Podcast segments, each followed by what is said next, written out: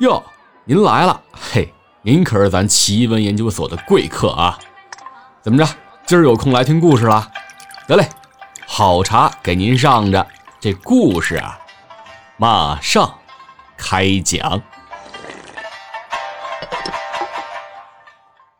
前文讲到，裴大嘴他们将我围住，原来啊是昨天夜里车夫不见了，马也跑了，我心里立即松了一口气。原来杨小宝是想黑吃黑呀，这人不像杀人越货的样子。不知怎么就搞走了车夫，倒给了我时间。我说：“嗨，车夫不见了，你们掀桌子干嘛？桌子底下有吗？”裴大嘴大吼道：“妈的！所有人都给我叫出来！谁跟我捣乱，我他妈插了谁！”张坨子喊来了杨小宝和女儿，大家围着桌子坐下。裴大嘴儿要一个一个的审问。我觉得好笑，说：“哟，这是选大总统吗？啊，还要开议会啊？”裴大嘴儿一拍桌子，指着我说：“开他娘的议会！皇上回来了，全他妈看脑袋！”他指着我说：“我告诉你，我就是裴大嘴，聚宝新的人就是我杀的。”货就在这儿，我管你是不是兔子，想捣乱就他妈插死！我看看杨小宝，他没什么反应。张坨子哆嗦一下说：“马车没了，你你可以骑骆驼呀。”裴大嘴问：“骆驼在哪儿？”张坨子说：“明早会有药材商的骆驼过来，到了他就能骑走。”各位爷，别闹事儿！今天晚上房钱不算了啊！就这么着，我在房间一直待到晚上，十三和巡警也没出现。我开始犹豫，要不要就这么算了？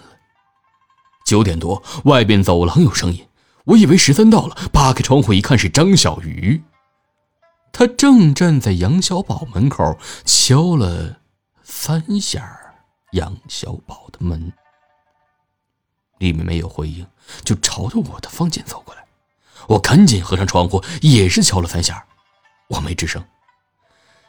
听见他走了，我扒开窗户继续看，见他往天王殿去了。几分钟之后，天王殿的门开了，裴大嘴儿三个人晃晃悠悠的从大殿里出来。瓜皮帽搂着张小鱼，两人调笑着。我吃了一惊，这民宿旅店还做暗娼呢。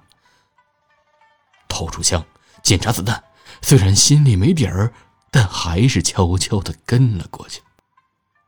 张小鱼打开地藏王大殿的门，里头竟然亮着灯，欢喜佛从门缝里露出来。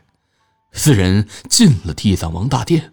关上了门，我溜进马棚，琢磨着怎么趁机下手啊。但是呢，又有些犹豫。裴大嘴可能带着枪呢。这个时候，风已经全停了，天上静静的下着尘土，沙沙的响。待了十几分钟，估摸着已经过了十点，十三很可能今天晚上也到不了了。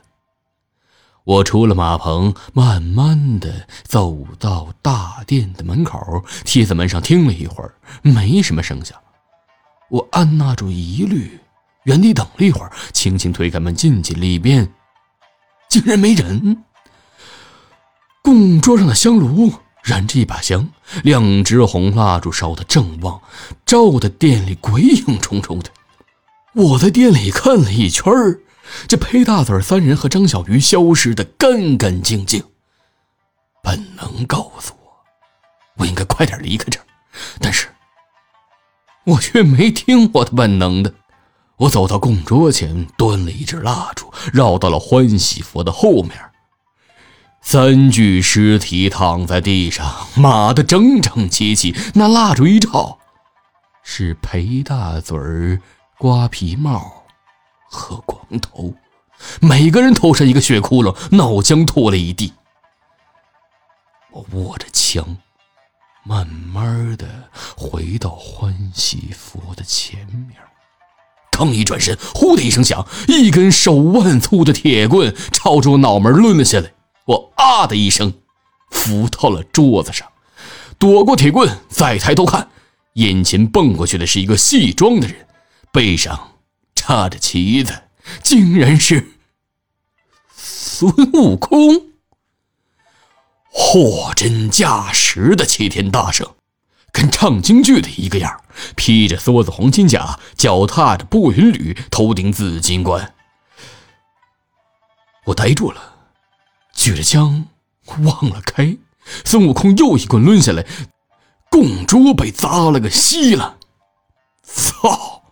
这一定是如意金箍棒了。我又惊又怕，想找空档往外跑，免得被他急死在角落抡死。而他却忽然不抡了，原地耍起棍子来。只见他抓耳挠腮，念念有词。我这才看清他的脸，又吓了一大跳。那脸上生着毛，眼睛忽闪忽闪的，是张活生生的猴脸。我操！怎么会来个猴子？我爬起来想开枪，又好奇，就听他念叨着：“天灵灵，地灵灵，奉请祖师来显灵。一请唐僧猪八戒，二请沙僧孙悟空，三请二郎来显圣，四请黄超马汉生。皇帝轮流坐，明年到我家。”我壮起胆子说：“哎，哪儿来的票友啊？”他也不理我，蹲下身子，一个旱地拔葱窜了起来，蹦上四大天王的台子。我还没看清，他又一个跟头翻下来，金箍棒耍得眼花缭乱的。我看傻了眼，把裴大嘴的事儿忘了个干净。一分心，金箍棒往我腿上扫过来，我向右一躲，又滚在了地上，棒子打在了欢喜佛的基座上，一声巨响，欢喜佛的基座。栽了下来，撞在了我的肩膀上，顿时剧痛，枪掉了出去。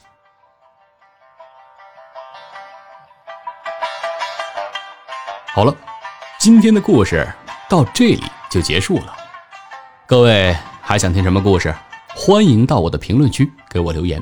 同时呢，也希望各位能够支持一下，点击订阅，还有关注主播。当然，转发评论是更好的。咱们下一个故事再见。